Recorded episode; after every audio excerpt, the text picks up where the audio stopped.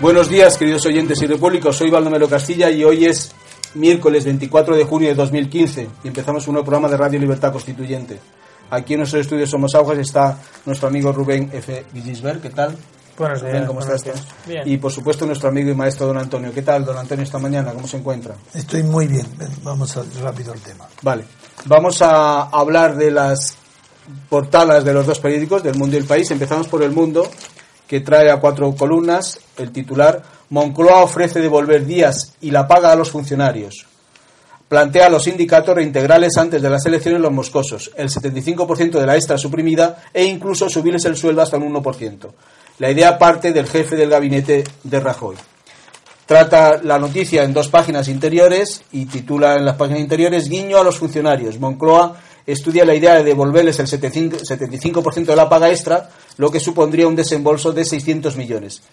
También se baraja la posibilidad de una subida salarial que no superaría el 1%. Esta noticia también la trata el país a primera en primera página, en página en portada, que dice el gobierno devolverá poder adquisitivo a los funcionarios. A meses de las elecciones planea reintegrar pagas extras y días libres. Trata la en las páginas interiores de Economía, el país, esta noticia y titula El gobierno planea devolver parte de los recortes a los funcionarios. El gobierno estudia medidas electorales para compensar a los sectores más perjudicados por los recortes de los últimos años. Desde la Moncloa señalan a los empleados públicos como uno de los colectivos más damnificados por la crisis. Consideran que le deben lanzar un guiño ante las elecciones. Entre las medidas que baraja está la devolución del 75% de la paga extra suprimida en 2012, así como los días libres, moscosos y canosos que le retiró hace tres años. El gobierno también hace cuentas para ver si es posible una pequeña subida salarial, la primera desde 2010, aunque este punto es el más difícil. El Ejecutivo presentará este viernes el techo de gasto de 2016, donde podría incluir algunas de estas medidas. Pues esta es la noticia, don Antonio. Bien. El mundo, en la primera página, ofrece, sí, ofrece al lector una noticia incierta, con el título de Moncloa ofrece devolver días y la paga a los funcionarios. Está claro que a quién lo ofrece. No, no se sabe. Moncloa puede ser que este- ese ofrecimiento lo haga al sindicato de funcionarios, puede ser que lo haga a la oposición, que le criticó esta medida, o dice ofrece devolver. Días, de, devolver días que había suprimido, lo que se llama moscosos, los días de libre disposición para asuntos propios, que son muy pocos al año, pero en fin, los que sean. Y la paga, ¿qué paga? No dice cuál. Pues bien, será una- alguna paga extra, porque dice el 75% en el subtítulo de la paga de la extra suprimida. Luego ya de la paga, se supone que es la paga extra, porque también puede ser la paga de Navidad, yo qué sé. Pero que estoy ahora criticando al periodismo informativo. En la- nada menos que en la portada de Mundo, que dice, repito, Moncloa ofrece devolver. Ya hablamos de que no se sabe quién devuelve, si el sindicato, bien. País, el gobierno devolverá. ¿En qué quedamos? La noticia. Es que ofrece devolver y se ofrece a quién y a cambio de qué. En cambio, se dice devolverá es a cambio de nada y en general a todo al beneficiado. Esa es la diferencia brutal de la portada. Eso no puede ser casual. Eso no puede decir que no sepan escribir. No, de ninguna manera. El mundo, al decir que ofrece, está indicando que es una medida pactada o en negociación, aunque no lo sea. Mientras que el país mucho más avisado y más en la oposición al gobierno dice, cuidado, ¿eh? el gobierno devolverá poder adquisitivo a los funcionarios. O esto ya es más grave, ¿eh? porque poder adquisitivo significa más que los días moscosos y el 75% de una extra suprimida. Porque si incluso se le eh, prome- promete incluso eh, eh, hasta subir hasta un 1% más, eso está bien. Eso es poder adquisitivo. Así que, mientras que el mundo deja planear la duda de una negociación sobre este tema con los demás partidos que no son de gobierno, mientras que el país dice, el gobierno devolverá poder adquisitivo a los funcionarios. ¿A los funcionarios? ¿Por qué esa discriminación? ¿Por qué solo a los de funcionarios? ¿Por qué la medida no es genérica y general y universal a todos los asalariados? Funcionarios públicos o empleos privados. ¿Por qué? Pero eso choca, es que choca contra qué choca eso? Pues choca contra la evidencia de que esto es una inmoralidad, porque están anunciadas y todo el día se están hablando de unas próximas elecciones legislativas en el mes de noviembre. Y si hay unas elecciones anunciadas para el mes de noviembre y en medio está el verano, quiere decir que antes del verano el gobierno está comprando el voto de los funcionarios públicos. Eso es gravísimo. Tan grave que aunque sea legal, porque las leyes le hacen a su medida los gobiernos y los partidos gobernantes, y toda ley lo que hace es resolver un conflicto de intereses, según la teoría completamente exacta del gran jurista Rudolf Iering, la ley resuelve un conflicto de intereses, ¿qué significa? Que la ley, el gobierno va a promover una ley mediante qué? ¿En el Parlamento o por decreto? El gobierno va a devolver poder adquisitivo a los funcionarios del Estado, los públicos y de la autonomía. Son millones de votos que están comprando. Bien, ahora le voy a pedir a Baldo que nos lea una ley, un artículo de la ley orgánica del poder de la ley electoral, en virtud del cual, una vez abierto ya la campaña electoral, desde el día que se anuncia hasta que se celebran los comicios, está prohibido ciertas ventajas que puede ofrecer el gobierno a, algún partido y va a leer la ley y luego vamos a compararlo con la noticia que estamos comentando. Efectivamente. Don Antonio, la ley es la ley orgánica del régimen electoral general y su artículo 50.2 dice desde la convocatoria de las elecciones y hasta la celebración de las mismas queda prohibido cualquier acto organizado o financiado directa o indirectamente por los poderes públicos que contengan alusiones a las realizaciones o a logros obtenidos, o que utilice imágenes o expresiones coincidentes o similares a las utilizadas en sus propias campañas por alguna de las entidades políticas concurrentes a las elecciones. Se entiende por campaña electoral, a efectos de esta ley, el conjunto de actividades lícitas llevadas a cabo por los candidatos, partidos o federaciones, coaliciones o agrupaciones en orden a la captación de sufragios. El periodo electoral, eh, voy a ver dónde lo pone, es el, el se, es el, se entiende por periodo electoral el comprendido entre la fecha de publicación de la convocatoria de las elecciones en el boletín, en el BOE, hasta el mismo día de la votación. Después se habla también de más prohibiciones, dice asimismo durante el mismo periodo eh, eh, queda prohibido realizar cualquier acto de inauguración de obras o servicios públicos o proyectos de estos, cualquiera que sea la denominación utilizada, sin perjuicio de que dichas obras o servicios puedan entrar en funcionamiento en dicho periodo. Eh, hay el último artículo del 5 dice, salvo lo dispuesto en el apartado 1 de este artículo, ninguna persona jurídica distinta de las mencionadas en el apartado anterior podrá realizar campaña electoral a partir de la fecha de la convocatoria de las elecciones sin perjuicio de lo establecido en el artículo 20 de la Constitución. Es decir, según una ley orgánica, ¿Sí? porque es la ley electoral, que no puede ser modificada más que las mayorías cualificadas, por eso es una ley orgánica. La última modificación se hizo en el 2011, don Antonio. La última. De esa ley orgánica. De esta ley orgánica, sí. Bien. Pues esa ley orgánica prohíbe que el gobierno, porque otra cosa no tiene sentido, cualquiera, el gobierno, tanto el central como el autónomo, como el gobierno municipal, los alcaldes, inauguren, anuncien o inauguren obras públicas que beneficien a una comunidad o a un pueblo.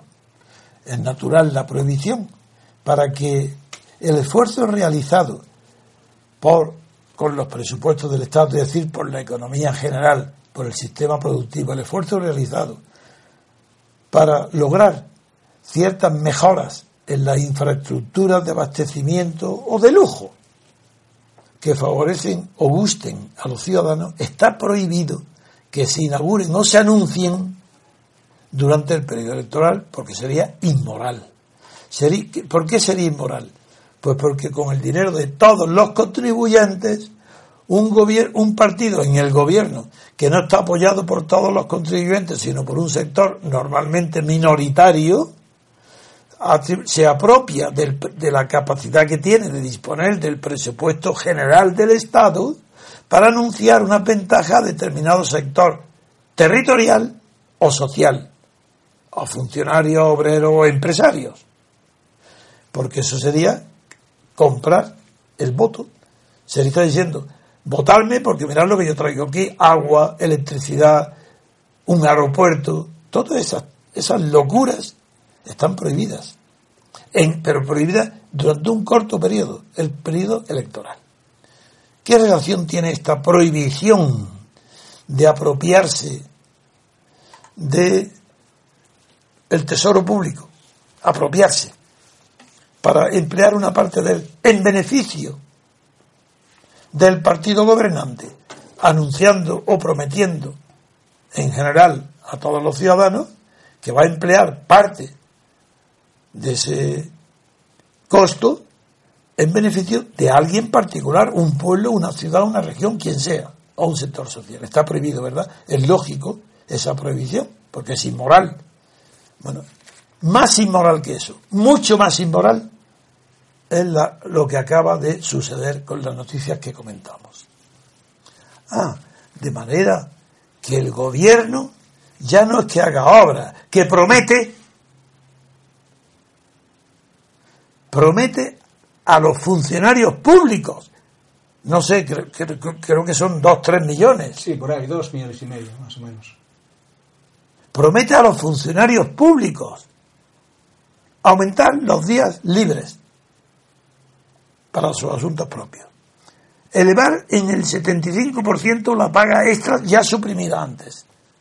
Devolverle, no, volver a pagarle el 75% de una paga extra y además, subirle el sueldo hasta un 1%.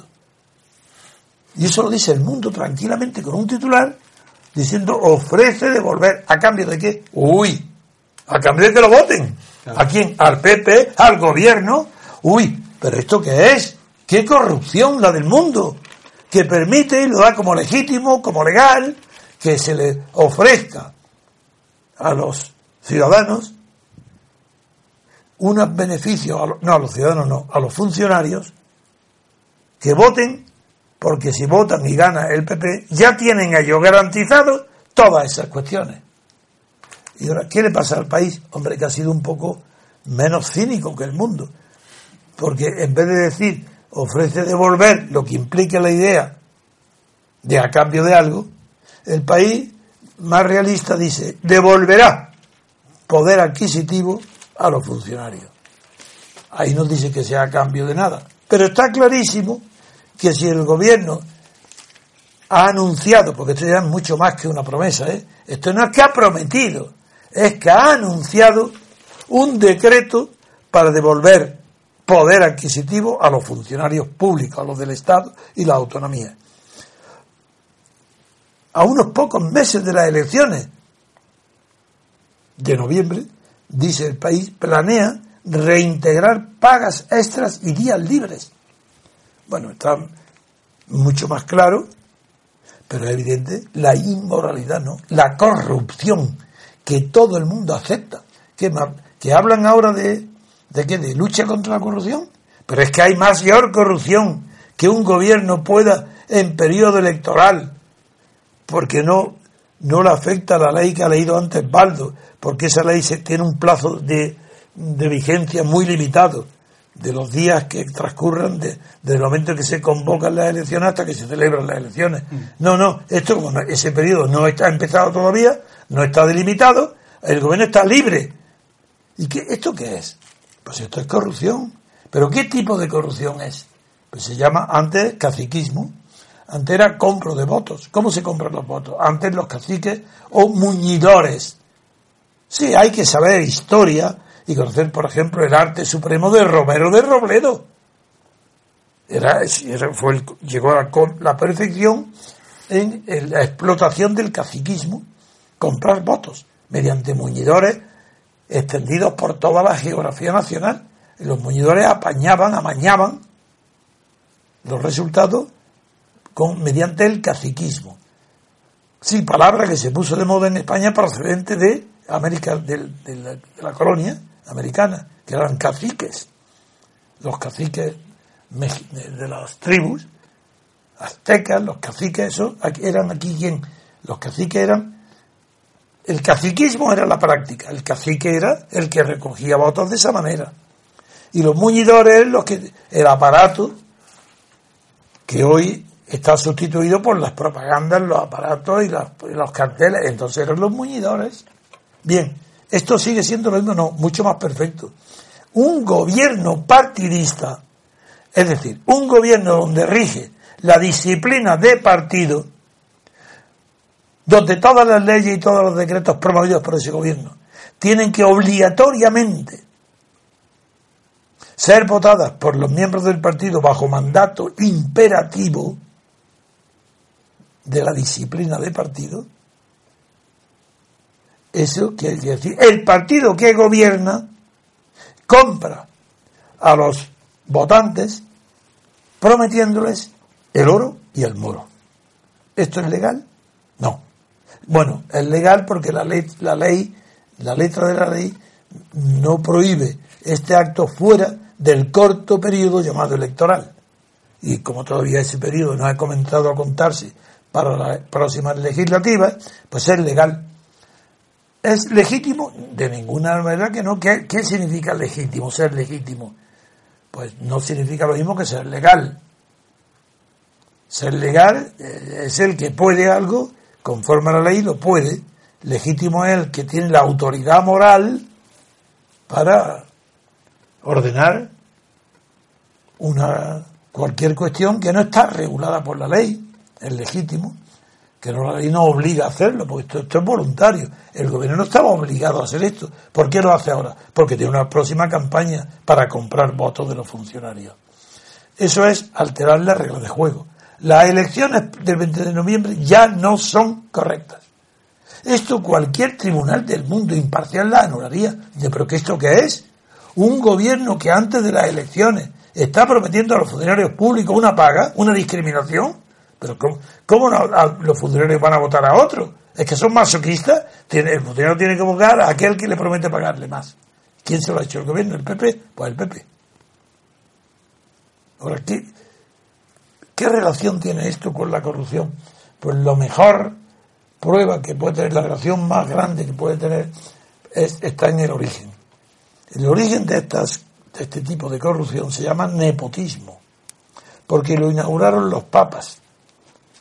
En el tiempo de las cruzadas se vendían indulgencias y bulas, pero las bulas e indulgencias que se vendían no era para por dinero, lo que compraba el que adquiría las bulas y las indulgencias no era el perdón de sus pecados para ir al cielo, no el equivalente a una confesión general y una comunión. No, no, no, no. Era algo mucho más. Compraba los pecados que cometería en el porvenir. Eso era lo que introdujo la corrupción del premio a los amigos. ¿Y cómo se, cómo se cristalizó? ¿Cómo se organizó los muñidores? ¿Quién Así este tráfico que convirtió a Roma en una de las regiones más ricos del mundo. El Vaticano nació de ese dinero. ¿Quién lo hizo? Lo hicieron los sobrinos de los papas. ¿Y quién eran los sobrinos? Pues nepot, nepote. Nepote significa sobrino. Uy, ¿cómo? ¿Qué es esto? ¿Qué es? ¿No suena a vosotros sobrino? ¿No suena algo de Carmena también y sobrino? Pero no. Ah, de manera que las prácticas del gobierno de Rajoy son nepotismo. Sistema inventado por Roma, por los vaticanos, a partir de las cruzadas para enriquecerse, poniendo como intermediarios de la riqueza y de comisionistas, lo que se llama hoy los comisionistas, la tangente y los catalanes y el 3, el 10%, ¿quién? Sobrinos. La palabra nepote significa sobrino. Los sobrinos de los papas. Bien, pues Carmena le parece, como no está prohibido, que el marido de su sobrina, la ley no le prohíbe tener un cargo, no sé cuál, qué cargo. El de coordinador general de, la, de alcaldía. Cualquier cosa, coordinador general. 90.000 euros. 90.000, bueno, pues ya ahí tenéis la prueba. Mire, Carmena practica el nepotismo puro, etimológico, se llama nepotismo a ese tipo de corrupción. ¿Y en qué se diferencia de Rajoy? En nada. ¿Qué es lo que hace Rajoy? Practicar, por analogía, la misma práctica deshonestas del nepotismo.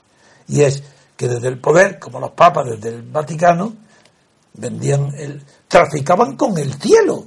Pero os dais cuenta lo que era la maravilla del Vaticano. ¡Qué invento! Traficar con el cielo. Y se, se hizo, claro, el Vaticano y todas las grandes obras y todo, todo eso viene del tráfico de los papas, de la influencia de los papas con Dios. Vendían y compraban la salvación de las almas. ¿Y qué, ¿Y qué es lo que está sucediendo hoy con la corrupción en España y en Italia y en Grecia? Pero es que no suena a nada esto. Pero no os dais cuenta que, que está podrida de verdad todas las instituciones del Mediterráneo, de los países del Mediterráneo, España, Grecia, Italia y Portugal incluida, podridas. ¿Qué institución esta?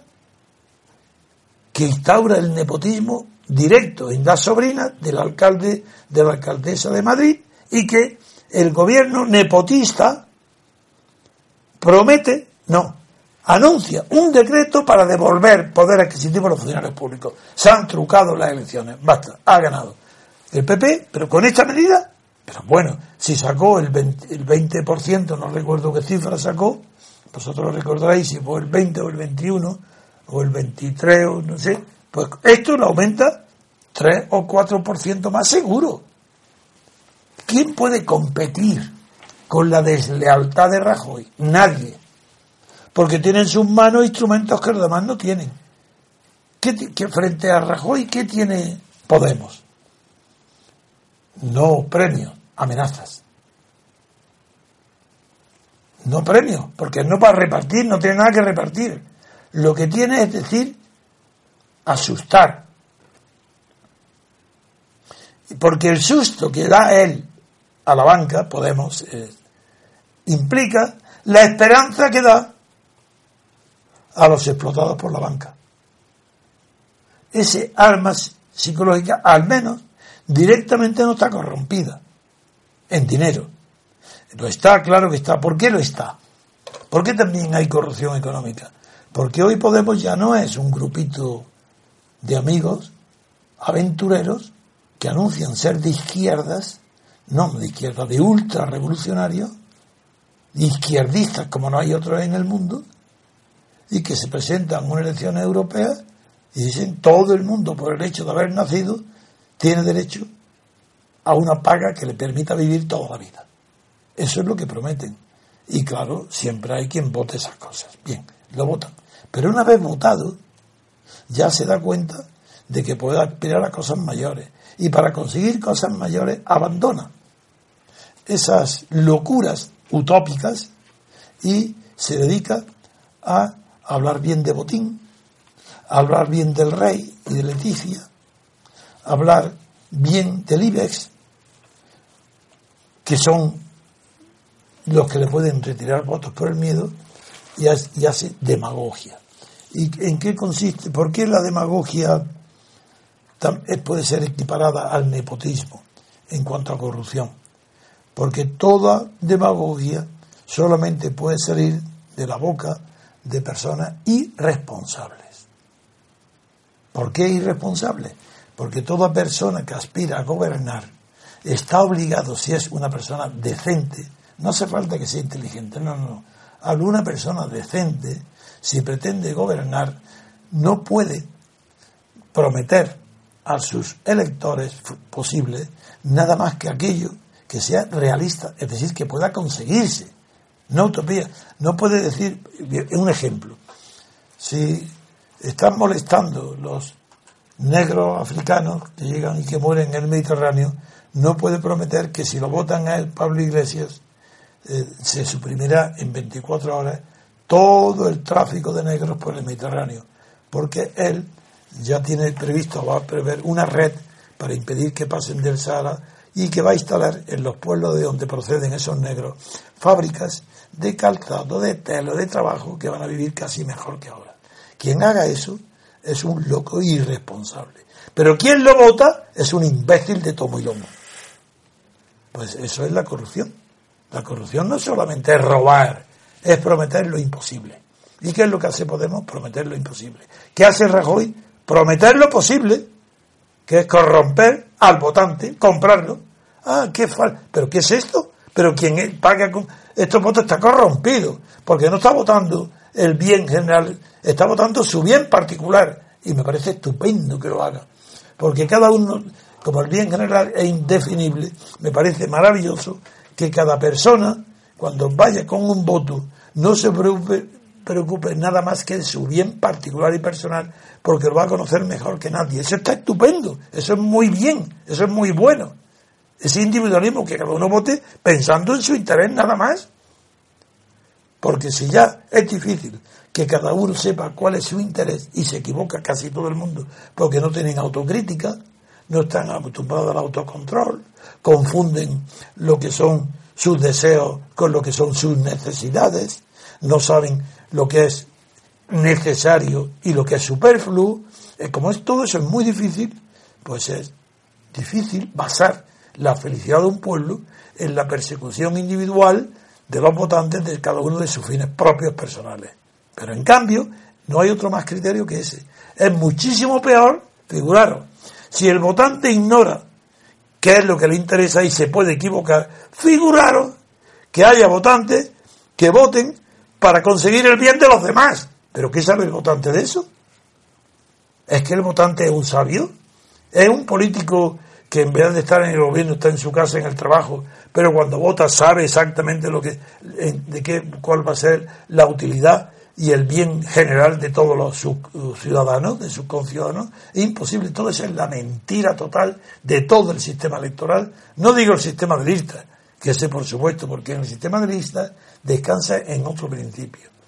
Descansa en el principio de, primero, un partido sabe a la perfección, no un partido no, el aparato dirigente de un partido, la oligarquía interna del partido, su aparato, sabe a la perfección lo que le conviene a toda la población general de un país.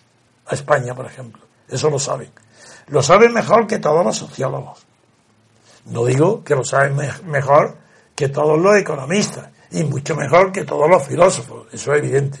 Porque todos son aficionados. Menos el político. El partido político que está presentándose a unas elecciones para procurar la felicidad al rey, a toda la población. Es el único que sabe lo que quiere. Y lo dice con seguridad. Hago esto, esto, esto, esto para obtener tal resultado. La, gente escucha, se queda seducido, por eso se habla de la seducción. Lo seducen, miraros quién es Pablo Iglesias, diciendo que hay que seducir. Pues él seduce, le votan y ya está. Y a partir de ahí, ¿qué es lo que viene? La irresponsabilidad, la amargura, la frustración, el fracaso, la revancha. Porque no es inocente que un partido haga toda la propaganda basada en la demagogia, porque eso de populismo, eso no significa nada. Populismo es mentira. Si aquí no hay partido populista, hay partidos demagogos.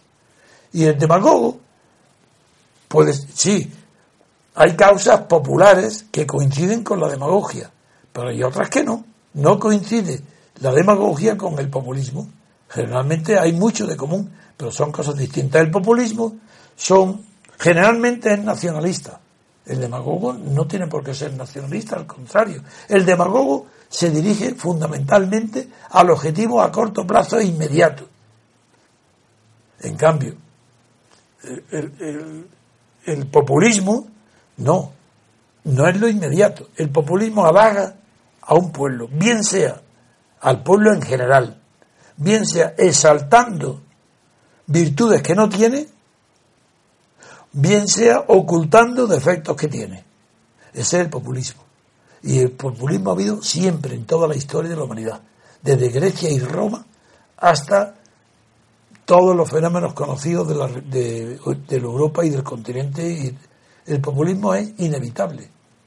Y cuanto mayor sean los peligros que acechan al bienestar de una población, como por ejemplo la inmigración o la entrada masiva de negros indigentes africanos a Europa, más aumenta el populismo, que ese populismo sí es, tiene muchas connotaciones racistas, fascistas, eso es populismo.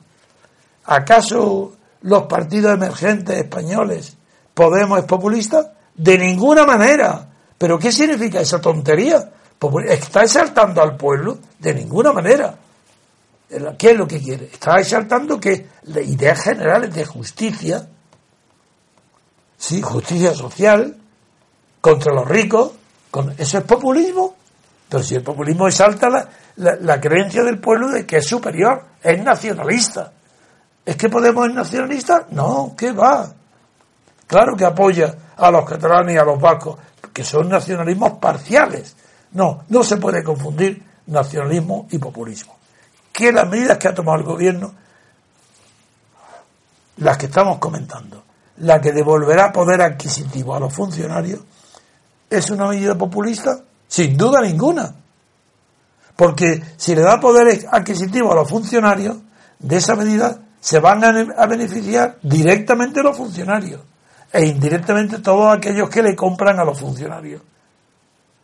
Es decir, todos los bienes de consumo. Van a luego, luego ahí, claro que hay un interés de favorecer la economía, sí, adquisitiva, de la, de la productiva. En cambio, los que, los que devuelven la paga, como dice el mundo del titular, está ofreciendo a los funcionarios no la compra, sino una reparación de lo que considera que es una injusticia. Amigo, esto es más grave todavía, cuidado, en un momento.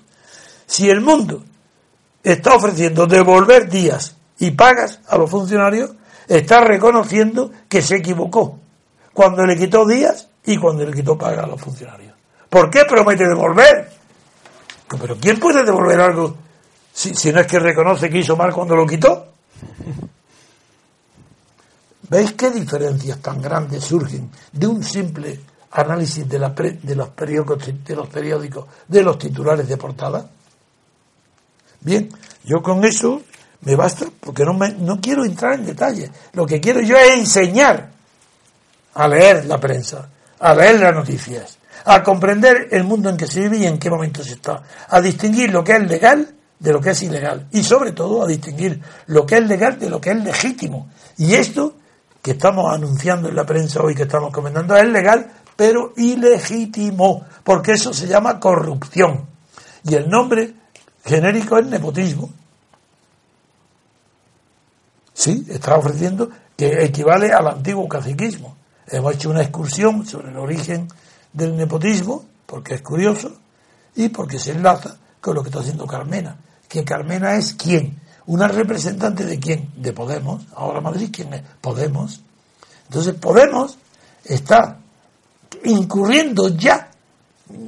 Acordamos, acordáis de Tania y su hermano, ahora está en los tribunales y ya está eh, ha sido imputada, creo ya. Imputada y declaró ayer concretamente. Bueno, pues dijo que no que no sabía, que no sabía nada. Sí, sí, bueno, ¿quién se puede creer? Sí, ¿quién ni siquiera la ultraderecha llega al cinismo de tan decir que no sabía que su hermano mm. tenía, tenía empresa que le adjudicaba el ayuntamiento donde ella estaba. En ese. Bien, como eso saben que es mentira, pero ahí tenéis la prueba de cómo Podemos está tan corrompido inicialmente como el PSOE y como el PP, y como Jordi Puyol, como Convergencia y Unión. La corrupción total. Podemos estar igual.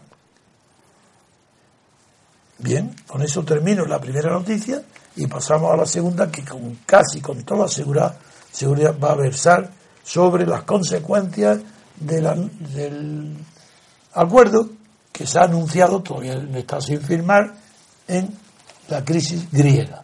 Muy bien, pues hacemos una pausa, ponemos un poco de música y seguimos con el programa.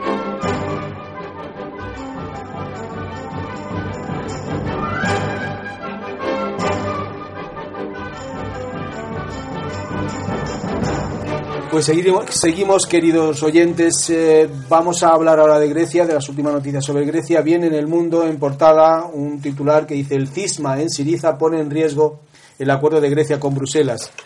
Ya en páginas interiores, en la sección de economía, trata dos, dos páginas de este tema y titula El mundo. Siriza amenaza el acuerdo. El ala más radical se opone a las cesiones de Cipras ante Europa y el FMI, el Fondo Monetario Internacional, porque provocarían una, entre comillas, carnicería social. La división complica la aprobación en el Parlamento del posible pacto. Después hay dos, dos artículos, uno que del señor Carlos Segovia que titula Cipras muestra que no podemos.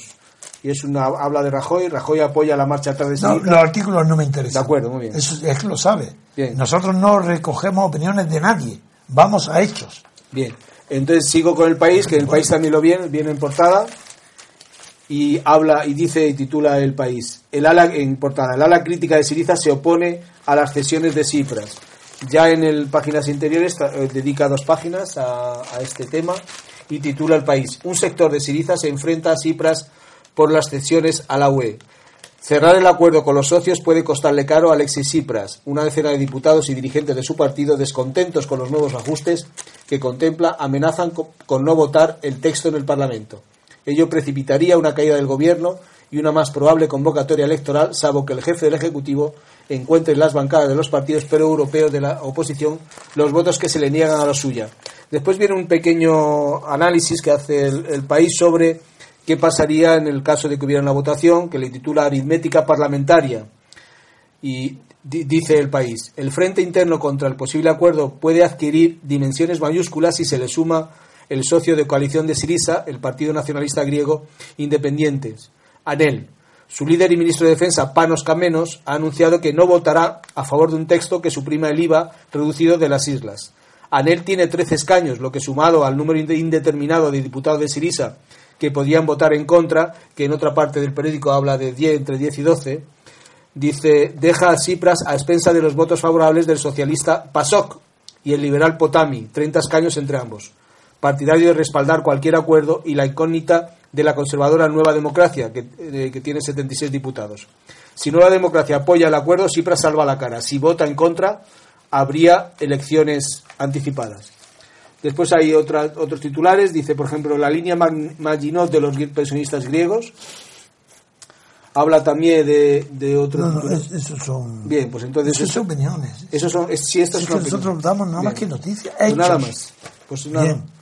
Eso es todo lo que hay en Bueno. cuanto a noticias. La- de esto lo que hay que destacar es, como ayer hablamos del acuerdo y de las dificultades que entraña su conclusión y su cumplimiento, en primer lugar tenemos que decir que no está el acuerdo, no está terminado, no está firmado. Va a depender de lo que suceda el jueves próximo. Es decir, pasado mañana. Primer punto. Segundo punto. El acuerdo ha caído muy mal entre los militantes de Siriza, el partido gobernante, el partido de Cipras. Ha caído muy mal. Porque un sector, de, no en la totalidad como es natural, pero un sector de Siriza se enfrenta a Cipras por las cesiones que ha hecho a la UE.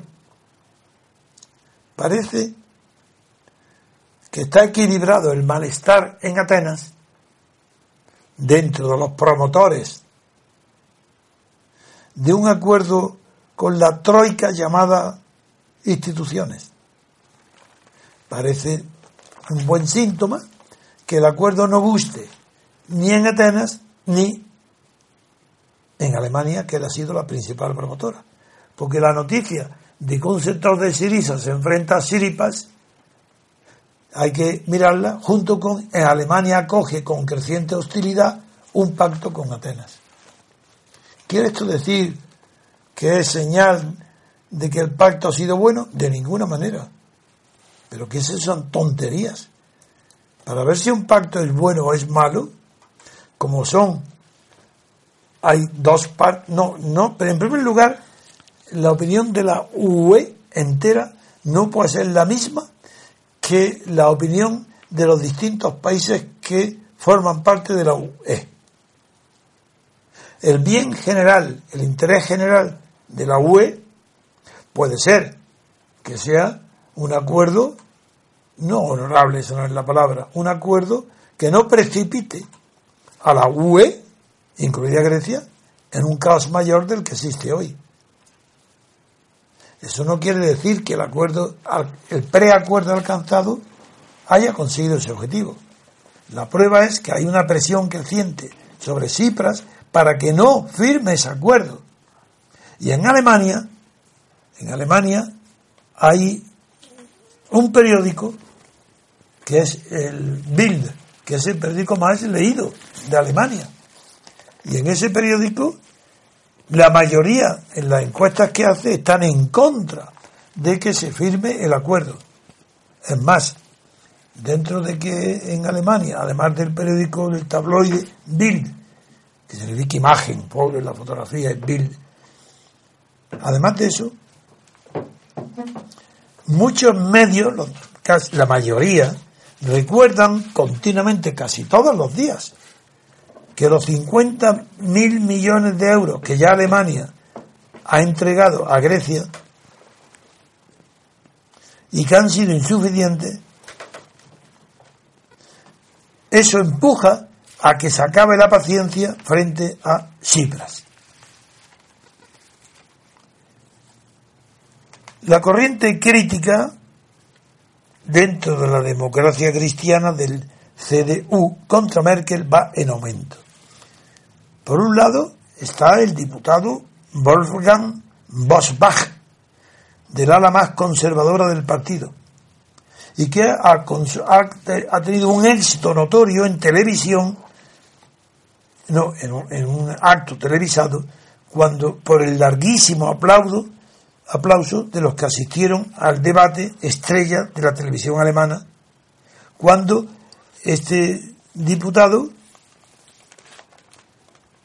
aseguró que no apoyaría bajo ningún concepto un nuevo paquete de ayudas a Grecia. Y cada vez es mayor el número de diputados de la democracia cristiana alemana que opinan como él. El ministro el propio ministro de Finanzas, el influyente Wolfgang Schäuble, el hombre que hasta ahora era la mano derecha de Merkel, el lunes fue el más duro de todos los negociadores por parte de la Unión Europea cuando valoró la, esa nueva propuesta griega que de momento sirve de base para llegar a un acuerdo, diciendo que en esa propuesta no hay nada nuevo. Y, contrasta esa opinión de él con que ya recordáis que Merkel dijo de la propuesta griega que tenía ciertos progresos. Bien, el hecho es que no sabemos qué va a pasar. No voy a perder más tiempo porque le he dedicado mucho estos días atrás, mucho tiempo, al análisis de la situación griega conocéis nuestra opinión, quiero decir no solo la mía, sino que está compartida por prácticamente la totalidad de nuestros oyentes de este programa. Solamente quiero añadir que el periódico del país que siempre apoya a, los alemanes y sobre todo a los intelectuales que considera digno de tener el, premio Príncipe de Asturias, es decir, los fracasados en los premios Nobel, aquí tienen el, premio de consolación en el Príncipe de Asturias. Pues bien, el país que sigue siempre ese apoyo a los intelectuales mediocres que no son de primera fila, pues contiene un articulito pequeño que bajo el título El filósofo contra la canciller. Eso no, no hay nadie, no lo firma nadie, es el, prácticamente un editorial del país, no está firmado por nadie individualizado, quiero decir. Dice, se refiere con el filósofo a uno de los últimos representantes de lo que fue en su momento la influyente escuela marxista de Frankfurt, Jürgen Habermas. Lo conozco muy bien. Lo leí entonces, hace mucho tiempo que no lo leo, porque no dice nada, no tiene personalidad ninguna. Y esto se apunta, además, siempre a lo último que sale. Quiere estar a la moda y hace, nada, hace pinitos por todos lados. Y habla de democracia participativa. Pero eso democracia de participativa no creáis que se refiere a la de los referéndums directos de Podemos ni de eso nada. Democracia participativa la generaliza, la universaliza, sacándola de una experiencia llevada a cabo en Suecia, donde unos diputados pocos del Parlamento sueco se reúnen fuera del Parlamento con estudiantes, profesores, y entre ellos comentan y preparan unas propuestas que esos diputados luego llevan al Parlamento, con lo cual habla de democracia participativa.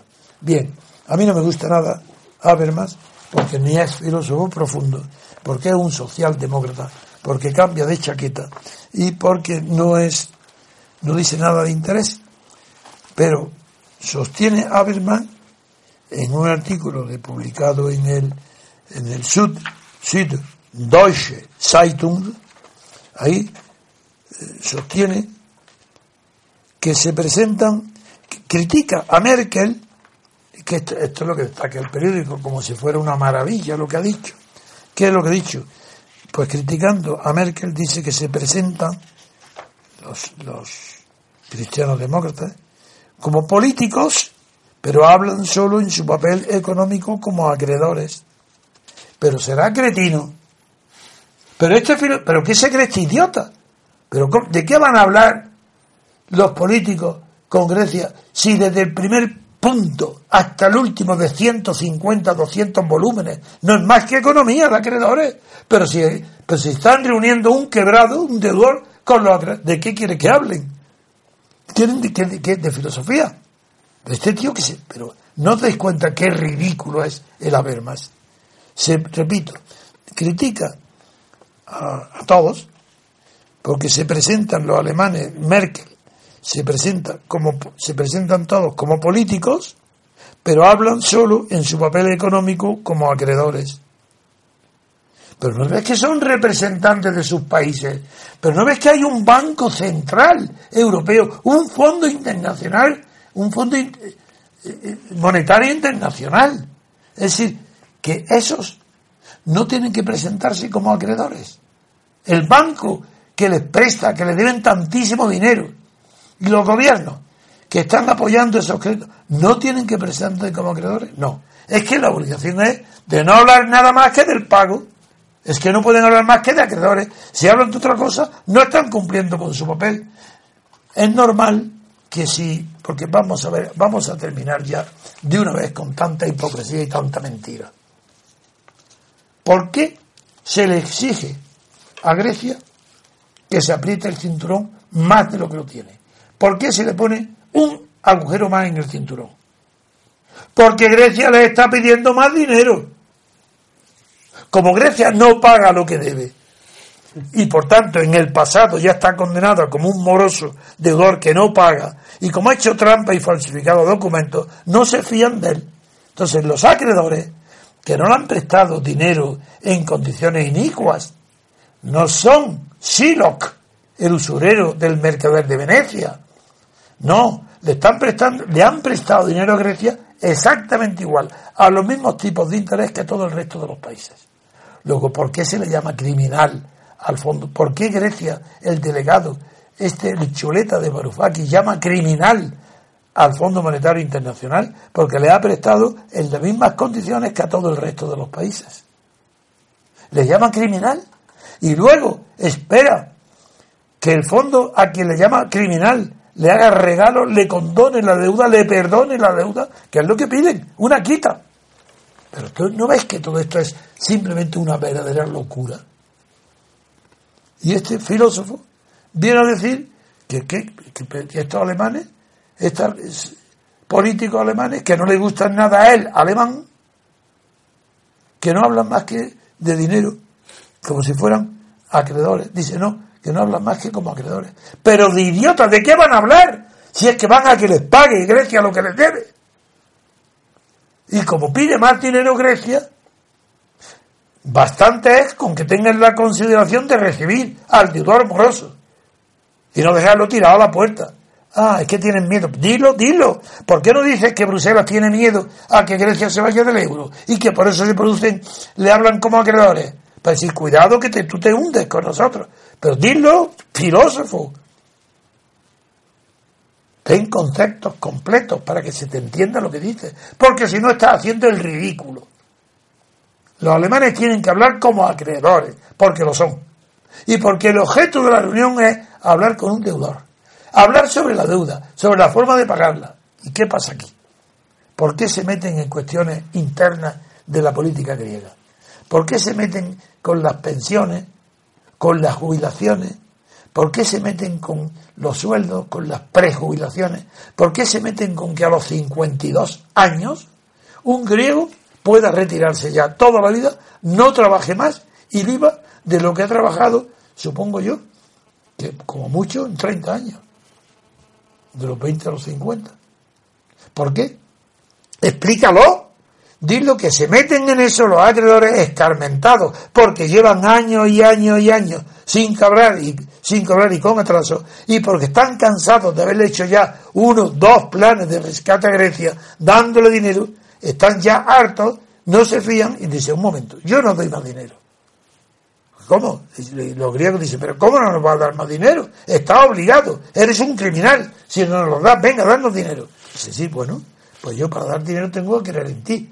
Y para creer en ti pienso que debes de ahorrar más. Y en vez de dar la jubilación a los 52 años, darla a los 65 o a 67, para que esos continúen pagando las, eh, pagando las contribuciones, los impuestos, cotizando a la seguridad social. Por esa razón le exigen algo a Grecia, porque Grecia les pide más dinero. No, si fuera solamente no pagar la deuda, pues ahí casi casi tendrían razón. Si no pagan, pues fuera, romper con ellos, que quiebren y se acabó. No, es que los griegos le están pidiendo más dinero. Entonces el acreedor a quien se lo piden tendrá que hablar de dinero y de las condiciones. Tendrá que decirle que no me fío de ti. Es que como tú no ganas dinero para pagarme, porque estás gastando mucho más de lo que ganas. Tú ganas al año un millón y gastas cada año 100 millones. ¿De qué me vas a pagar? Entonces yo para darte dinero tengo que tener una esperanza de cobrar. No lo que me debes, sino lo nuevo que te doy. Y para que esa esperanza la tengo, demuéstrame que ahorras. ¿Cómo ahorras? Pues haciendo que la gente griego, los griegos trabajen más años, que no se retiren a los 52. Eso es un ejemplo.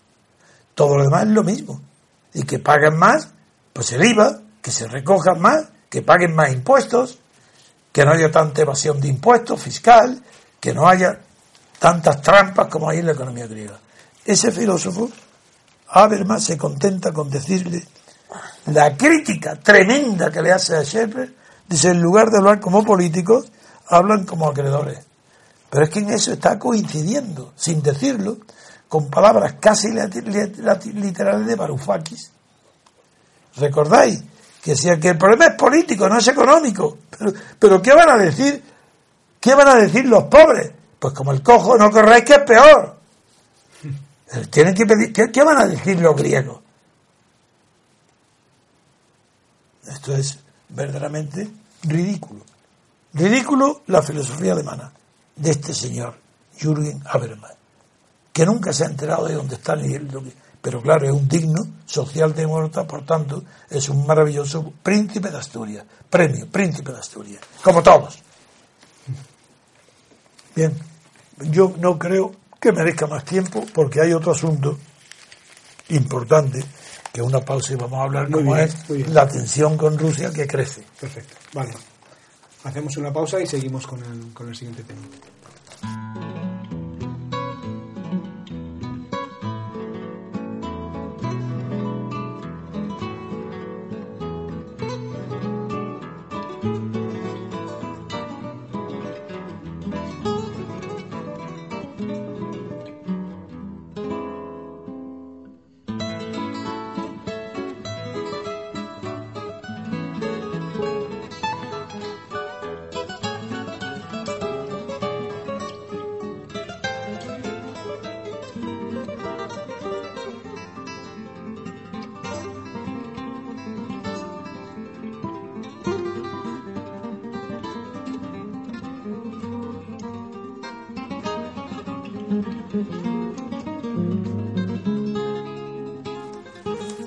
Pues para acabar el programa, queridos oyentes, vamos a hablar de las últimas eh, noticias sobre la OTAN, Rusia, Estados Unidos. Viene en la portada del país y titula Estados Unidos anuncia un refuerzo de su presencia militar en el este de Europa.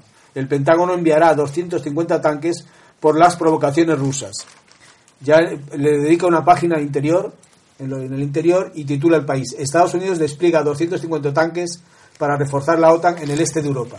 Estados Unidos reforzará su presencia en Europa Central y Oriental ante el nuevo expansionismo de, Rusia. El secretario de Defensa Aston Carter anunció ayer en Tallinn, en Estonia, el envío de 250 tanques y otro equipamiento militar a siete aliados de la OTAN en la región. Es una respuesta de las provocaciones rusas, dijo el secretario de Defensa, Carter. La anexión de la península ucrania de Crimea y la guerra en el este de Ucrania han tensado en el último año las relaciones entre Rusia y Estados Unidos. Basta. Bien. Llevamos todo el tiempo, desde que se inició el conflicto de la señora Merkel, que lo inicia con Putin, lo inicia la señora Merkel. Llevamos todo ese tiempo dedicado a analizarlo, para que ahora vengan a estas alturas el periódico El País, después de que la Cámara de los Lores, Giscard d'Estaing y otras personas del mundo han reconocido la verdad de lo que aquí sostenemos desde hace muchísimo tiempo, más de un año. Venimos sosteniendo todos los días de que era falsa. Las noticias publicadas por toda la prensa europea eran falsas. Que el conflicto de Kiev, que provoca la huida del presidente legal, que huye a Rostov, a la capital del Don, a Rusia los asesinatos, más de 80 en el Maidán. ¿Hechos por quién? Por neonazis, no sin el neo, nazis, que se, agrupados con otras bajo el nombre de Partido de Suecia. He llegado a descifrar todo lo que sucedía ahí durante un año. Y la prueba de ello, de que estaba acertando, es por un lado, que ahora después de ese año de información mía diciendo que toda la responsabilidad partía de Alemania, de la señora Merkel, de Bruselas, que había llevado a Bruselas a la perdición de todo su sentido de la responsabilidad, Bruselas, que acomplejada porque no tiene influencia ninguna en el mundo, porque no puede hacer nada en el Mediterráneo, porque no puede apaciguar, ni intervenir, ni tener influencia en las crisis de los países árabes de esa zona. Porque no puede intervenir en los asuntos de Asia próxima, ni de Irak, ni de Siria. Porque no tiene fuerza ni talento para adelantarse a los acontecimientos. Porque ha fracasado rotundamente y siempre en todas las cuestiones que más cercanas a la Unión Europea, por esa razón está acomplejada. Y como está acomplejada, quiere sacar la cabeza a actuar donde no debe. ¿Y dónde la sacó? Nada menos que en Ucrania cuando estaba Rusia negociando con Ucrania la renovación de un tratado comercial que viene haciendo durante años.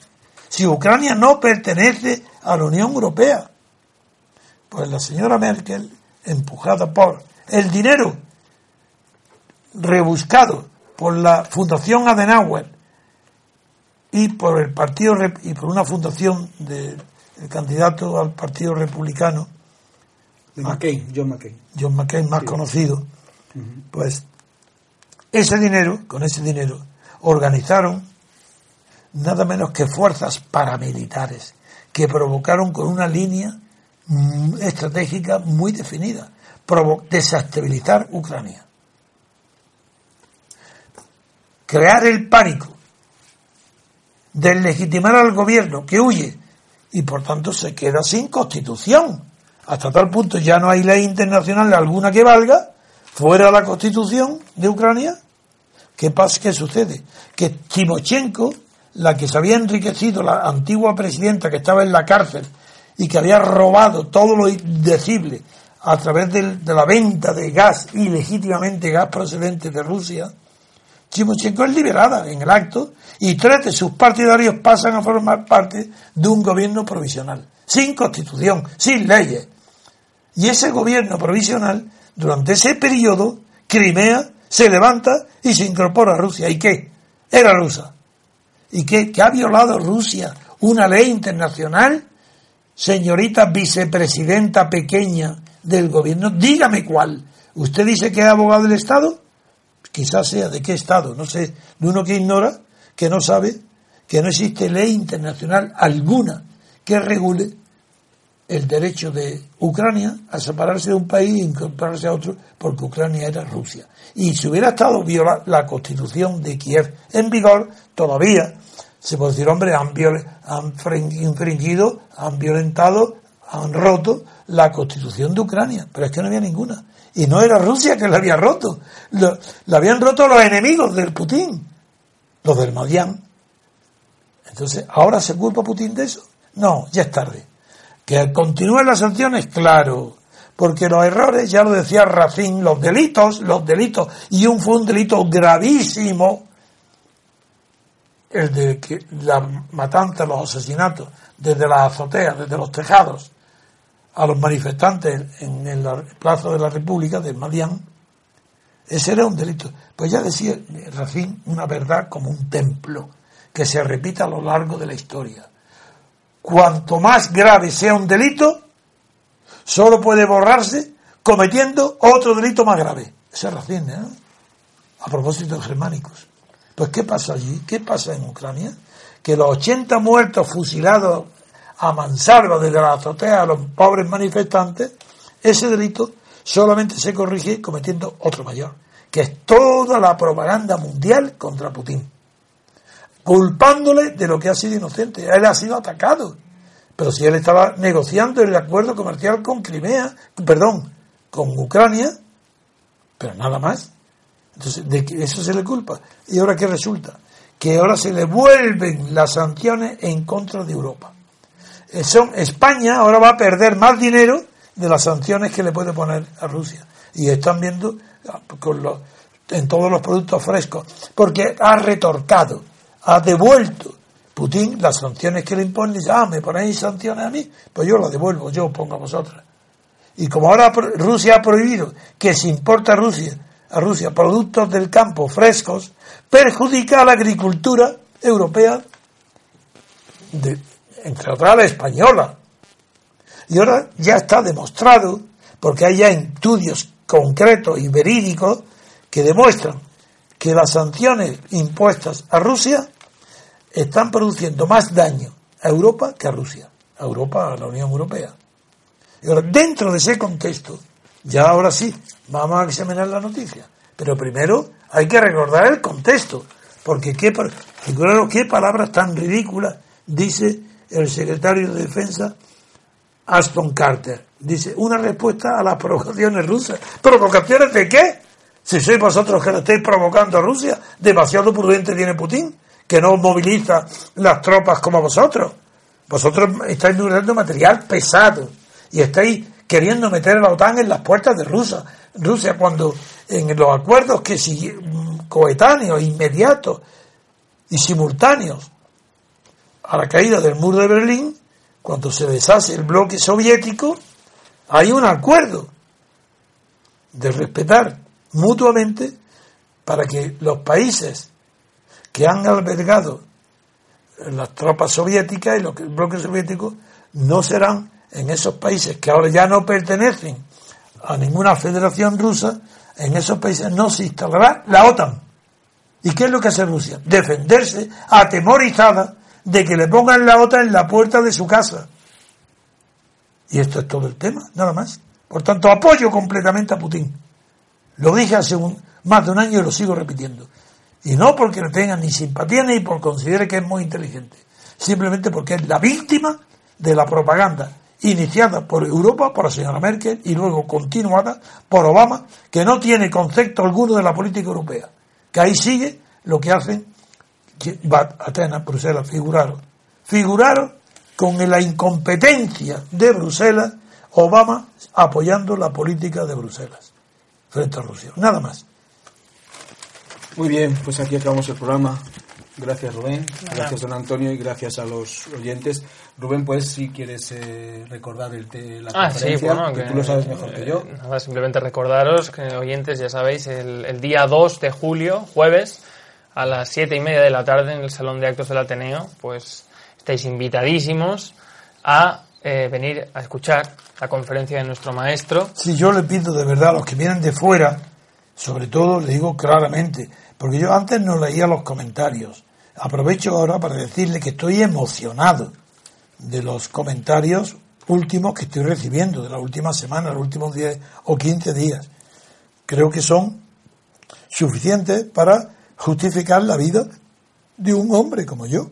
Yo me considero más que pagado, sabiendo que vosotros me consideráis, me estimáis como lo estáis haciendo ahora. Y especialmente le pido a Pepe Crespo, le pido a seudónimos, Rompetecho, le pido a Manuel de Asturias y a otros de parecido eh, talante, de, que saben escribir muy bien y que me están haciendo unos elogios siempre con un fundamento, no en la persona, sino en los argumentos que voy escribiendo, les pido que se acerquen, se presenten cuando que han anunciado que vienen. Pero es que yo quiero un Ateneo que se acerquen a mí y me digan quiénes son. Quiero conocerlos, quiero verles la cara, quiero agradecerles lo que están haciendo que es, fantástico. Y eso por un lado. Por otra parte, aunque yo he estado, he dado otras conferencias anteriores en el Ateneo, sé más o menos la cabida y dónde está situado. Sin embargo, me preocupa que nunca he estado tan mal de la pierna como, como fui al Ateneo. Y el Ateneo empieza por unas escaleras tremendas. Y yo no sé cómo voy a subir. Yo no sé si ir por la escalera y alquilar un helicóptero. o, un avión de estos que utilizan para matar a los de palestinos, estos drones. No, sé cómo llegar allí, pero no sé si habrá una puerta lateral que se pueda subir. Yo normalmente subía todas las, cuando he ido he subido todas las escaleras, he entrado en el despacho del presidente del Ateneo, allí hemos tomado una tónica mientras tal, y cuando nos han avisado que ha llegado el momento, pasamos desde arriba y entramos por el escenario, porque es un salón de actos como un teatro. Y él, pero ahora no sé de verdad yo no me muestro, yo no voy a estar eh, mostrándome, haciendo el ridículo, de estando exhibiendo la cojera, ni, ni que me transporten otros. No sé lo que voy a hacer. Iré desde luego, eso seguro. Pero no sé si irme el día siguiente y dormir allí. No lo sé.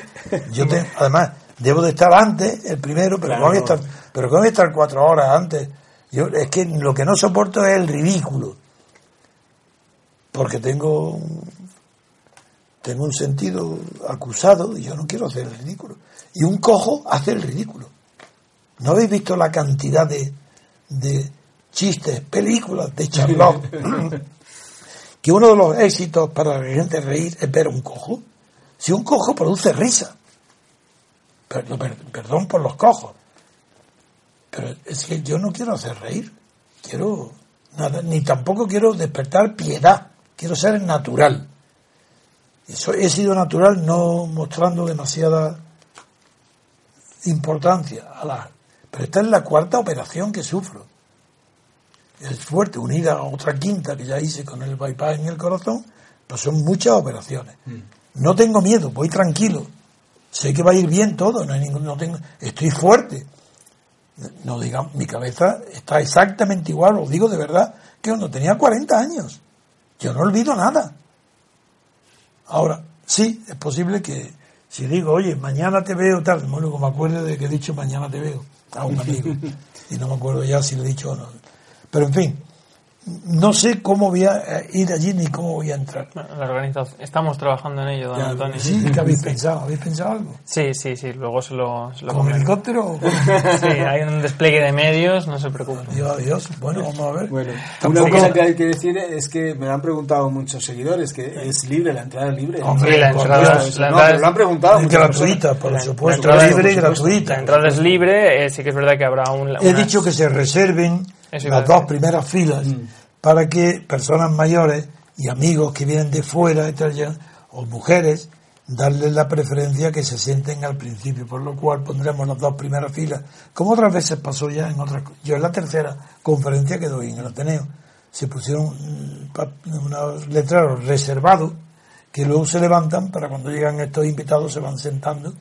Invitados son todos iguales pero quiero decir darle una preferencia a personas mayores y mujeres. Sí, por ejemplo, si va a Dalmacio Negro, pues hay que reservarle una... no creo que vaya porque Yo- está, sí, está un poco... todavía pero mal, bueno, ya en fin, puede ser. Vale. En fin, esto y, y nada, eh, Pues nada. agradeceros los comentarios que estáis haciendo porque la verdad es que yo dudo de que haya habido en vida personajes importantes que hayan sido apreciados y alabados de la manera como yo estoy haciendo ahora. Es verdad que, que he sido difamado también como nadie. Nadie ha sido difamado como yo.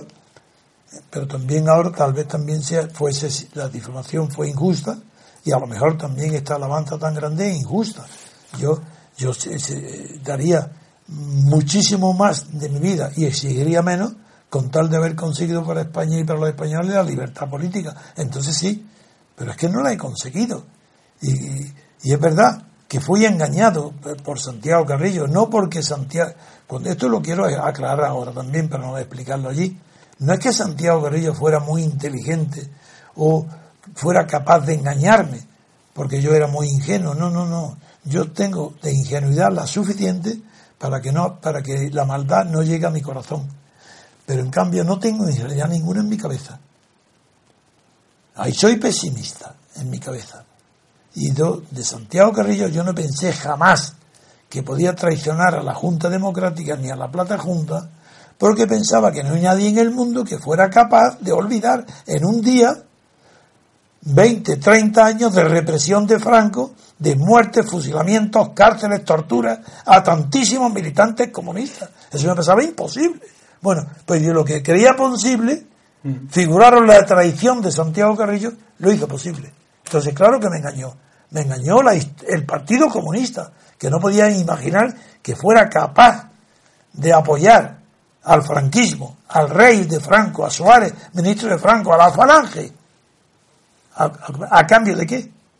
Pues a cambio de nada. Pero sí que el Partido Comunista se vendió a cambio de nada. ¿Qué le dieron al Partido Comunista? Legalizarlo. Pero es que tenían que darle eso. Pero ¿cómo? Es que no tenía derecho él por sí mismo a estar legalizado sin que nadie le otorgara ese beneficio. A cambio de nada, el Partido Comunista se vendió. Pues claro que me engañó. Pero no me engañó nadie más. Y mucho menos que nadie, Felipe González ni el PSOE. Que mucho antes, ni siquiera de que yo lo conociera, ya sabía yo que él sería el, enemigo, el caballo de Troya. Él sería, sabía antes de Isidoro, sabía que sería el caballo de Troya. Y yo estaba preparado desde el primer día que se, se fundó, se fusionó la Junta Democrática y la Plataforma de Convergencia y se fundó la Junta desde ese primer día, antes de estar firmado el documento. Sabía que el enemigo que iba a explotar todo aquello se llamaba Felipe González. Se lo advertía Santiago Carrillo, le daba igual, porque Santiago Carrillo quería seguir la misma suerte que Felipe González, es decir, que la suerte de los colaboracionistas con el franquismo. Eso es lo que pasó. Lo digo para que no crean que es que yo fui un nada un pobre. No, no, yo sabía lo que iba a pasar y sabía que el enemigo era Felipe González, mucho antes de que me difamara. Si yo sabía quién era, yo sabía que era un hombre inmoral, que estaba a sueldo de los alemanes. Pero no, Santiago Guerrillo no me engañó porque él fuera muy listo o muy inteligente. Me engañó porque quien me engaña es la historia del Partido Comunista. Esa es la que me engañó. sí me gustaría sí, destacar un aspecto para los que van a venir a la conferencia y es destacar el carácter que, bajo mi punto de vista, capital que tiene esta conferencia respecto a otras que he podido ver de don Antonio. Y voy a contar una, para terminar una, una pequeña eh, anécdota. Yo estos días he estado eh, trabajando con don Antonio, eh, buscando eh, aspectos históricos que él me pide tal, y tengo que ¿Aspectos históricos de qué? del- de la representación y, y lo del se acuerda del otro día de la orden de Santo Domingo y todo esto y tengo tengo que decir que lo que para nosotros por ejemplo simplemente cuando hacemos el programa requeriría una labor porque Ah, cometemos muchos cuando- errores ah, es que no me acordaba. Si me ha estado buscando antecedentes cuando yo dije, dije que Marsilio de Padua Exacto. es el que crea la idea de representación, te digo, cuando tú crees que es Marsilio de Padua, yo te digo no, porque una idea nace después de un hecho. Entonces, si Mar- a Marsilio de Padua crea intelectualmente la posibilidad de que una persona pueda ser representada por otra, es porque antes de él ha habido ya experiencias de representación. Y claro que la había. Y te dije, las que hay están producidas por la Iglesia, porque hay una costumbre de las abadías, todas las abadías anteriores a Marsilio, que la manera de designar a los abades, designar los representantes, requiere una mayoría. Y te dije, investiga a ver si es la de Cluny, Circense, no, la de Sister, la de San Benito, la de los benedictinos. Digo, averigua ahí a ver quién es la primera que empieza otorgando la representación al abad. Y tú me encuentras algo que yo no sabía, que antes que a la mayoría absoluta hay ya una representación al abad. ¿En qué? ¿En cuál fue? Eh, en la orden del, de los templarios, en no, la de, no, esa es posterior, esa es militante, no. En la de Santo Domingo, sí, en, en la de Santo Domingo, y en la, sí, y en la de Malta. No, lo de Malta tampoco es militante. Es que no se Pues puede confundir. Domingo, Eso es pues la- posterior. la todas las órdenes religiosas que armadas, como en los templarios o Malta, eso es posterior. Mucho antes Sí, que sí. aparecen las, las, las que son mendicantes o, o las, o las que son simplemente de beatos. Eso es distinto. Bien, lo digo esto porque cuando informes tú en la radio, habla con precisión. Pues respecto a este hecho, quería destacar que lo que para nosotros, o para mí en este caso, era un, buscar un pequeño antecedente que requiere mucho, requirió mucho tiempo y encontrar tal carencia de información en un medio que hoy se presenta como el avaliz de la información, que es Internet, comprobar cómo de Don Antonio van saliendo datos que no se encuentran en Internet, que con mucho esfuerzo se logran encontrar y que la precisión, que la precisión, en este caso de conceptos y el despliegue de, de todos los estudios que ha, que ha tenido Don Antonio, yo creo que son eh, van, a, van a cristalizar en esta conferencia que vamos, que vamos a escuchar, que desde luego eh, pues va a ser, yo considero que, que una de las mejores que, que haya podido impartir Antonio a título personal. Bueno, Simplemente eso. Sí, te lo agradezco en tu criterio. Yo creo que soy el mismo de hace 10 años, hace 15 años, cuando creé la Plata Junta. Lo que sucede es que mis ideas se han ido formando alrededor de un polo, de un imán que la ha traído, que es la libertad. Es que yo desde que tengo 16 años que cometí mi primer acto de sabotaje contra un acto fascista, del franquismo en el instituto donde estudiaba yo séptimo curso con 16 años, hasta hoy yo no he tenido más que un solo camino. Que yo me hice abogado, he estudiado derecho, he sido notario, no, notario fui solamente, solamente para dar satisfacción a mi padre. Porque a mí no me gusta la carrera de notaría, no tenía vocación. Pero por cariño hacia mi padre, que sabía que iba a morir pronto, porque lo acompañé al médico y le diagnosticó un tumor cerebral, sabía que iba a morir y ese mismo día me fui a matricularme en, las primeras oposiciones a la notaría y la saqué porque quise darle una alegría a mi padre. Y incluso antes de eso, para que veáis que el cariño hacia mi familia, mis hermanos, mi padre, mis amigos, ha sido una constante de mi vida, quiero decir que cuando mi padre muere, yo no tengo nada. He sido notario, pero todavía no, no tengo nada. Y sin embargo, renuncio a las herencias de mi padre y de mi madre para, a favor de mis hermanos. Y yo no tenía nada, pero tenía una confianza absoluta en mí. Y para que ellos pudieran tener más y poder repartirse una herencia en condiciones más igualitarias, con derecho a todos tuvieran unos pisos, éramos ocho hermanos, yo renuncié.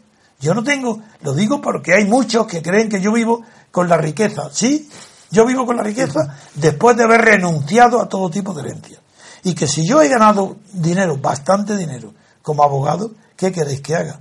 Si a mí me, me- me piden eh, que sea abogado de asuntos que valen centenares de miles de millones, por ejemplo, el asunto de la Cerro Pasco Corporation en Estados Unidos, la, y la, dueño de la Anaconda, la primera empresa internacional del cobre, en un conflicto que si intervengo en esos conflictos y cobro humildemente un porcentaje pequeñísimo, yo no tengo culpa que ese porcentaje valga millones de dólares y que no solo me lo paguen, sino que no paran de mandarme regalos toda la vida, de agradecimiento a lo poco que cobré.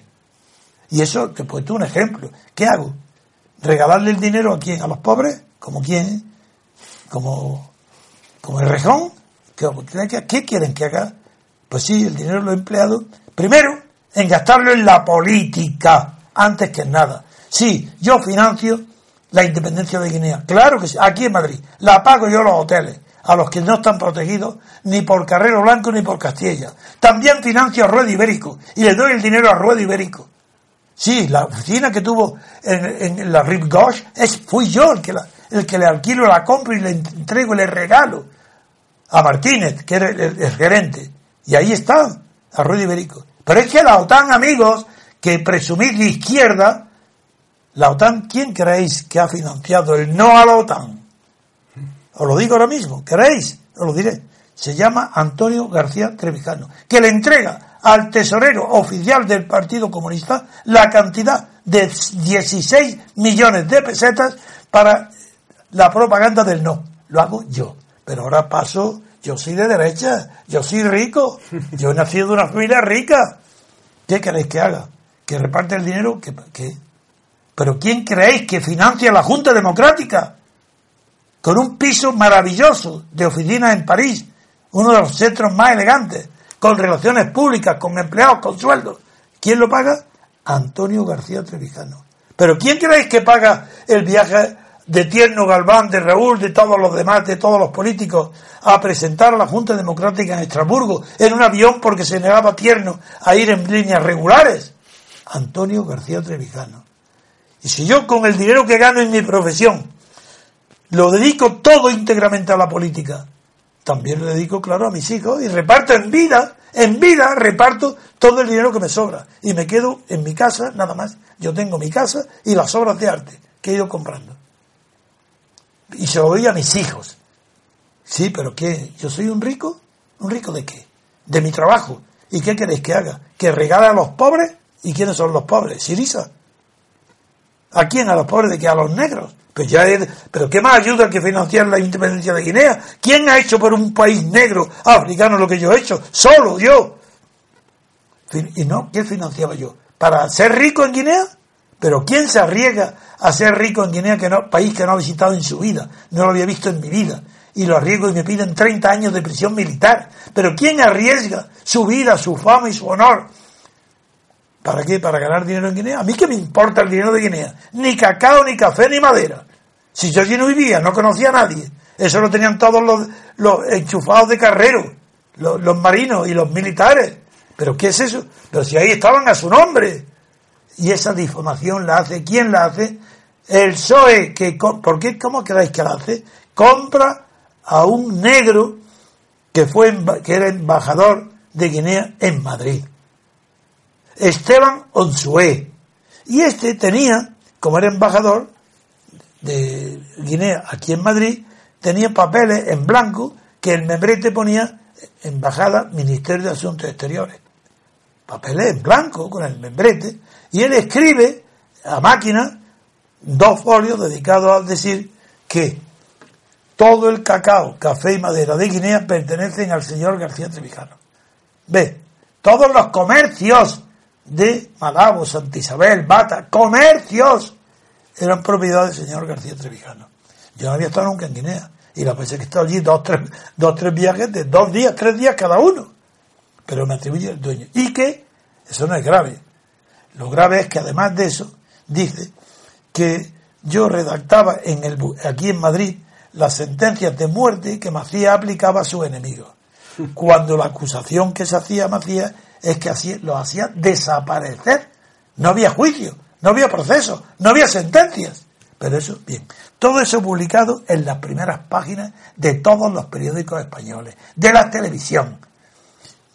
García Trevijano acababa su carrera política, siendo yo el jefe, jefe teórico y coordinador, el, el alma, el espíritu de la Junta Democrática, nada menos. De todos los y de la Plata Junta acaban conmigo ahí. Con la cárcel no. La cárcel es el Felipe, confraga los que me meten en la cárcel.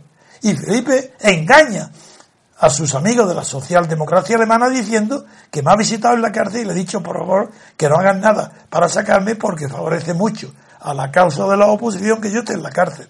Eso lo hace Felipe, ese miserable. yo, ¿cómo no creéis que yo desprecie de esa manera tan absoluta a todos estos personajillos de la transición. A todos. ¿Y ahora qué?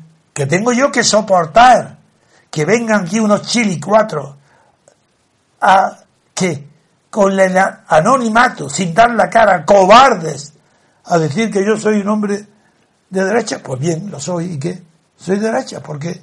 Porque defiendo la libertad política. No, yo lo que digo es que sin libertad política nadie es de derecha ni de izquierda. Sin libertad política todos son esclavos. Y unos trabajan de esclavos y otros viven de los esclavos. Fueron la clase franquista y la clase monárquica del juancarlismo. Pero yo no. Yo pagué todos los gastos que hubo que hacer para enfrentarme a Juan Carlos, apoyar a su padre, sacarlo del ostracismo, llevarlo a París y de allí presentarlo como que para enfrentado públicamente con su hijo, con Juan Carlos. Y yo tengo que soportar ahora que vengáis aquí a unos pobres imbéciles que no han hecho nada en su vida ni lo harán a recibir qué insultos. Insultos de de que me corrompí en Guinea de que soy de derechas pero qué sabéis vosotros soy sois libres. Cómo sabéis si yo soy derecha si yo no soy libre yo no tengo libertad política. ¿por qué sabéis que soy de derecha y si fuera de izquierda y si en vez de ser ni derecha ni de izquierda eh, fuera de, de Marte y, y sí, sí, ¿por qué sabéis que no soy marciano? ¿Lo habéis comprobado? No. Si no hay libertad política para comprobar eso. Vosotros no sabéis nada de mí, nada, porque soy incapaz de comprender nada grande. Y mi vida es grande. Yo no, yo estoy ahora con una pierna rota y soy pequeño. Pero mi vida ha sido grande por las hazañas que he hecho para acabar con el franquismo, para acabar luego con la monarquía y sobre todo para acabar con nadie sino para levantar el estandarte de la libertad política. Y definir la libertad política en mis publicaciones, en mis obras, en mis acciones. Decirme qué contradicción tengo yo en mi vida. Entre mi vida privada y la pública, venga, una. ¿Qué falta de coherencia he cometido? A esto voy para pedirle a los que vengan a apoyarme en el Ateneo que sí, que hace falta ese apoyo para borrar de una vez para siempre, que se juzgue a mi persona por lo que escribo y por lo que hago, no por las infamias que inventan los Felipe González, los periodistas del antiguo periódico del Madrid. Otro asunto, ¿por qué creéis que los Onetos Miguel, y Miguel Ángel, ¿por qué creéis que me tienen antipatía? Porque quisieron apoderarse del periódico Madrid y yo lo impedí. Sí, en el periódico Madrid. ¿Sabéis lo que yo cobré por haberle ganado a Franco y a Carrero el pleito por el periódico Madrid, que lo gané en el Supremo, ¿sabéis lo que yo cobré? Cuando la indemnización que logré, yo ya no hice la ejecución porque tuve vergüenza porque se demoró dos años. Y harto digo, venga, que lo haga otro, yo no lo hago. Pero yo cobré 6 millones de pesetas.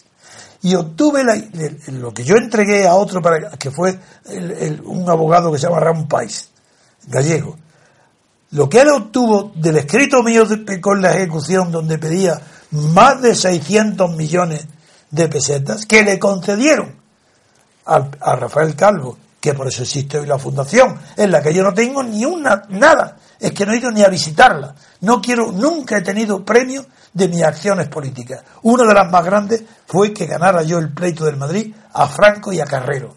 Cobré 6 millones de pesetas. Obtuve para el Madrid 650 millones de pesetas. Cobré menos del 1%. ¿Sabéis lo que cobró el que firmó la ejecución que yo había hecho? Ramón Pay, 50 millones de pesetas. Ese sí, eso he sido yo toda mi vida profesional. He cobrado con modestia, pero he tenido tal fama de honestidad y de competencia que no en España, en España desde luego, pero fuera de España, en Estados Unidos, América del Sur, Brasil, Francia, Suiza, me han buscado las grandes empresas y me han encargado asuntos muy fuertes, muy, de mucha elevada cuantía y he podido cobrar muy modestamente, pero cantidades muy grandes, con las cuales he financiado primero la política, segundo mis hijos, porque he repartido en vida todo lo que tengo a ellos, porque yo no me he guardado nada, le doy todo en vida.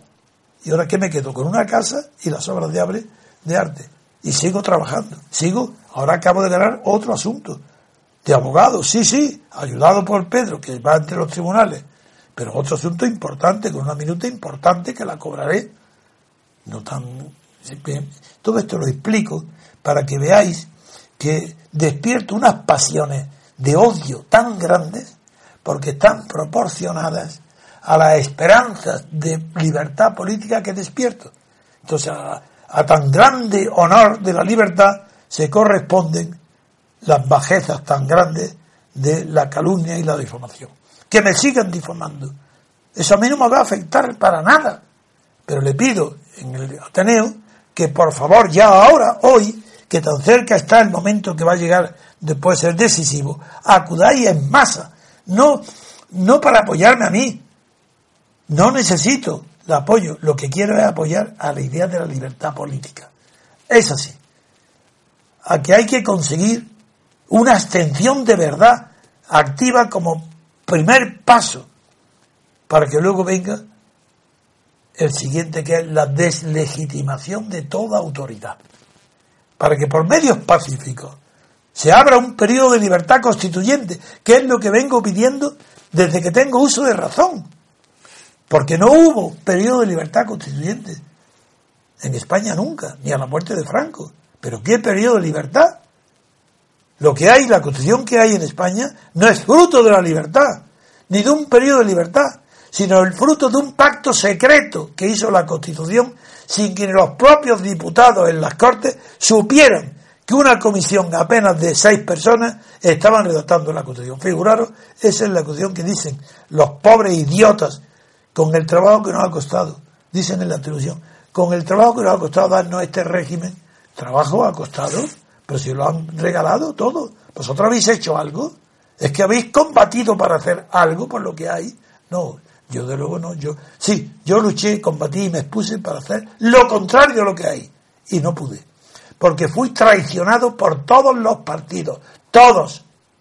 Por eso ayer empecé a decir ya la verdad, que no hay nadie de derecha ni de izquierda mientras no haya libertad política. Y esa verdad es lo que voy a continuar diciendo en el Ateneo y por primera vez se va a oír en España y en Europa que no hay libertad política después de los totalitarismos. No la hay. Ni Alemania, ni Italia, ni Europa. No, hay libertad política ¿dónde? En, en Reino Unido, claro, porque no la perdió. Porque el parlamentarismo inglés, el parlamentarismo inglés es auténtico. También en América porque es auténtico. El presidencialismo es auténtico. En Francia la reforma de De Gaulle fue muy buena, pero no fue, no llegó a la democracia porque le faltó el último paso, que es la separación absoluta de poderes entre el, entre el ejecutivo y el, y el legislativo. Y, y para de contar, ya no hay más nada que resaltar en Europa. Todo es miserable y triste. ¿De qué de España? De ningún país europeo. Claro que, que los países de Dinamarca, de Suecia, de todos los países nórdicos, están marcados porque hubo, con la reforma, hubo el reparto en la paz de Westfalia. Pero como no sabéis historia, nadie sabe por qué el, el catolicismo, el calvinismo y el luteranismo en la paz de Westfalia se equipararon. Entonces los países protestantes tienen un nivel de civilización superior en el norte al sur y tienen libertades parlamentarias, pero no tienen libertad política colectiva ninguno, ninguno de ellos. Todos fueron donde sucumbieron los países europeos al nazismo, al fascismo o al autoritarismo militar de Franco o de Carmona en Portugal. Esos no tuvieron nunca un periodo constituyente presidido por el principio de la libertad política colectiva.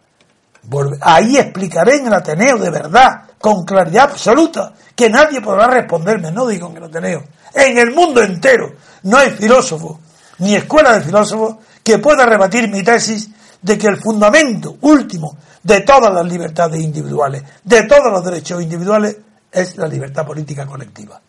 Que esa es la libertad constituyente. Y que donde no lo ha habido, no hay democracia ni posibilidad de ella. Donde lo ha habido, sí, Estados Unidos y el golpe de Estado de De Gaulle, que se aproximó, pero no llegó a darla. porque tampoco tuvo ese, un dictador no puede sustituir a la libertad colectiva constituyente. Y en Inglaterra sí, porque hay una tradición larga de libertad política parlamentaria, porque ha habido guerras civiles donde triunfaron parlamento y protestantismo. Eso triunfó en Inglaterra, en guerra civil. Es natural que allí sea auténtico el parlamentarismo. Pero en España y en el continente europeo, todo falso. Sí, hay una, en el norte hay unas costumbres más civilizadas, unas religiones que obligan a más puritanas que la católica, pues, pues es normal que haya allí unas vidas mejores que en el resto de España. Pero incluso Suiza no es una democracia. ¿Qué queréis? ¿Decirlo? ¿Venir con prototipo y con eslogan a mí? ¿Suiza? ¿Democracia? De ninguna manera. Pero democracia tiene, Suiza tiene, en primer lugar la República Helvética la funda Napoleón. Amigos, el autoritarismo de Napoleón. Si no sabéis lo que es Suiza, ¿por qué habláis de esa manera? Como si Suiza fuera, eso podemos, referéndum, cantonalismo. No, Suiza es un país muy, muy civilizado. Pero el 25% de las familias suizas viven por la corrupción del sistema que recoge en, Suiza, en los bancos suizos, a todos los expolios de los, de los corruptos dictadores del mundo. La sangre de negros, chinos, japoneses, blancos, que en el mundo ha sido vertida para que se enriquezcan unos dictadores, esa sangre está en los bancos suizos. Y Suiza se beneficia de esa riqueza financiera. No voy a seguir hablando más. Porque también os digo que en el, ahí en el Ateneo quiero que vaya todo el que pueda, porque le dedicaré, tengo la intención de dedicar poco tiempo relativamente a unas palabras mías. Y luego quisiera contestar a todo lo que me preguntéis, con libertad absoluta. Y si la pregunta que me hacéis es muy corta, contestaré a mucha gente. Pero si se enrolla los que me preguntan, no puedo contestar. Tenéis que comprender que el que pregunta tiene que ir al grano, muy corto. No tiene que empezar con preámbulos. Yo sé exactamente, no hace falta el preámbulo. Que cada uno me pregunte lo que le dé la gana. Pero pregunta concreta. Y yo responderé. Muchas gracias y hasta muy pronto. Muy bien. Pues nos vemos el día 2 de julio allí. Acabamos aquí el programa. Gracias a todos y hasta el próximo día.